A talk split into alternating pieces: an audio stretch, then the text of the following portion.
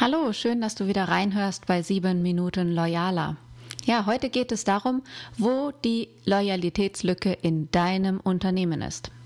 Dem wollen wir gemeinsam mal auf den Grund gehen und dafür gebe ich dir einige Impulse. Wir wissen alle, dass ohne Zusammenhalt Unternehmen wirtschaftlich nur schwer vorankommen. Denn Loyalität ist eine Art ungeschriebener Vertrag zwischen Arbeitgeber und Arbeitnehmer. Mit der Betriebszugehörigkeit steigt die Loyalität. Das wissen wir und das zeigen auch Studien. Überleg einmal für dich, wie gehst du bei der Einstellung von Verantwortungsträgern und ganz besonders auch von Führungskräften vor? Im oberen Management zählt zu 20 Prozent die fachliche Qualifikation. Die setzt du sowieso voraus. 40 Prozent sollten den Ausschlag darüber geben, ob die Chemie zwischen Bewerber und dir stimmt und die restlichen 40 Prozent, mit denen oder zu denen kannst du dich fragen, ob du deinen Bewerber gegenüber seinen Vorgesetzten, dir selbst gegenüber für loyal hältst.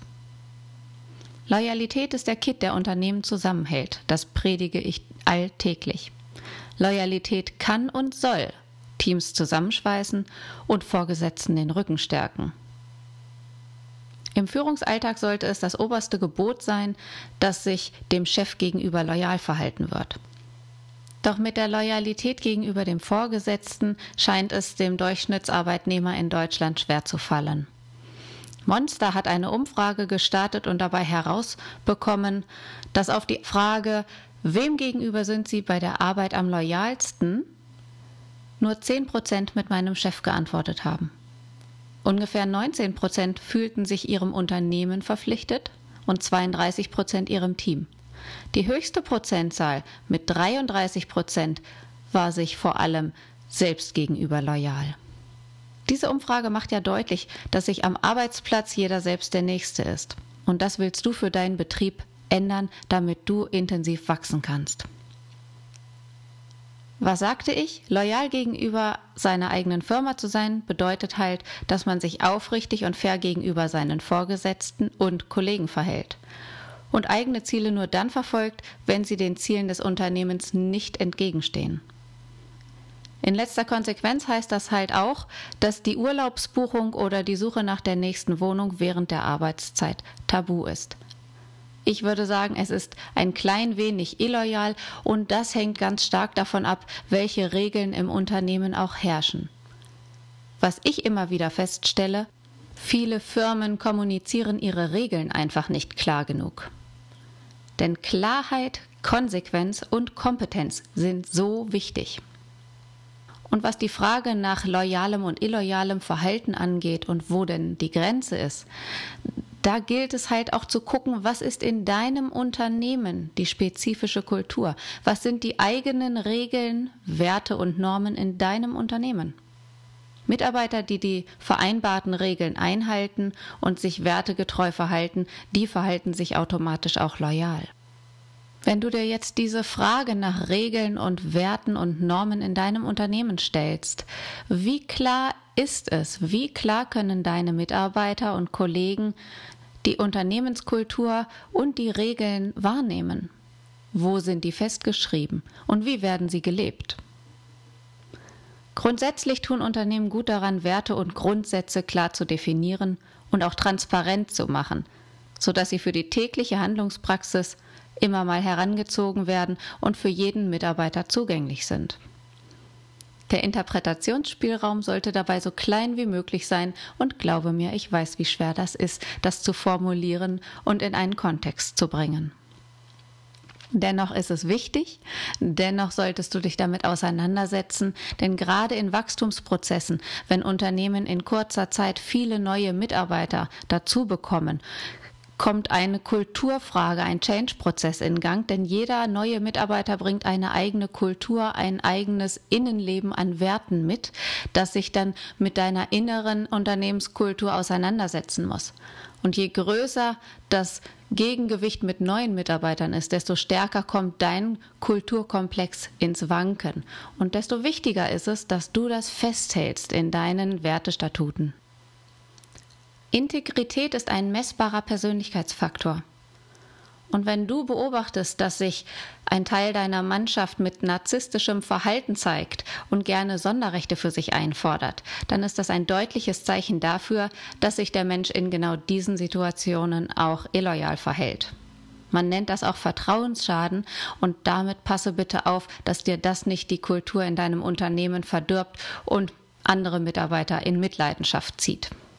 Nicht wenige Narzissten leben ihre vermeintliche Macht aus, indem sie Leistung verweigern und damit großen Schaden im Unternehmen verursachen. Grundsätzlich hängen Ehrlichkeit und Integrität sehr eng zusammen.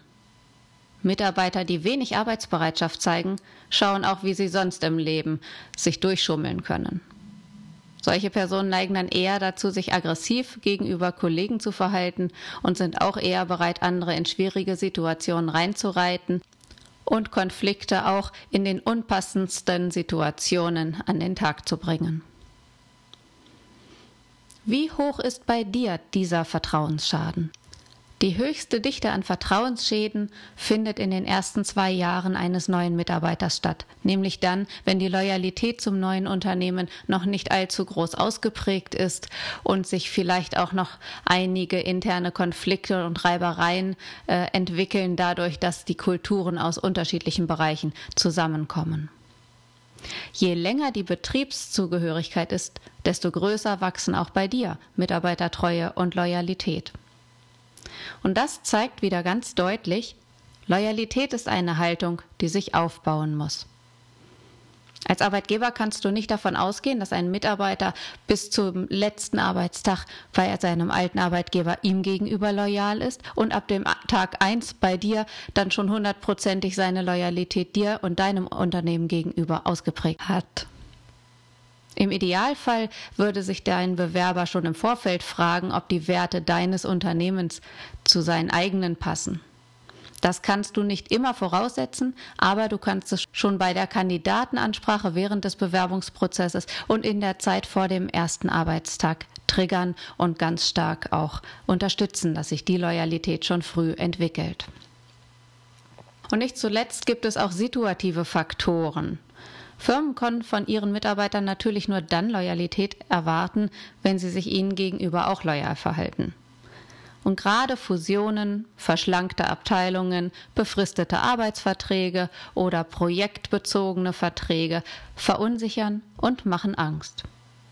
Und selbst die Kollegen, die daneben stehen, die ihren Arbeitsplatz behalten und das mitkriegen, dass Kollegen plötzlich wegrationalisiert werden, denen fällt es natürlich schwer, voll hinter deiner Firma zu stehen. Die Globalisierung und daraus resultierende Veränderungen der Arbeitswelt machen Arbeitnehmern Angst, sorgen für Druck und Frustration. Und gerade deshalb ist es so wichtig, dass du als Arbeitgeber deinen Mitarbeitern Orientierung und Sicherheit zurückgibst und so Loyalität in deinem Team erzeugst. Also, vielleicht haben sich bei dir jetzt ein paar Loyalitätslücken in deinem Unternehmen aufgetan, auf die du in nächster Zeit einmal Acht geben kannst. Und wenn dich interessiert, wie loyale Führung auch deinen Unternehmenserfolg in Zukunft sichert, dann freu dich darauf, denn ich kreiere gerade den Basiskurs und auch Aufbaumodule für loyale Führung und werde schon 2020 gleich zu Beginn eine halbjährliche Aufbauform entwickeln, wie du dein Unternehmen nachhaltig stärkst und zu mehr Wertschätzung und mehr Wertschöpfung bringst. Ich freue mich, wenn du bald wieder reinhörst.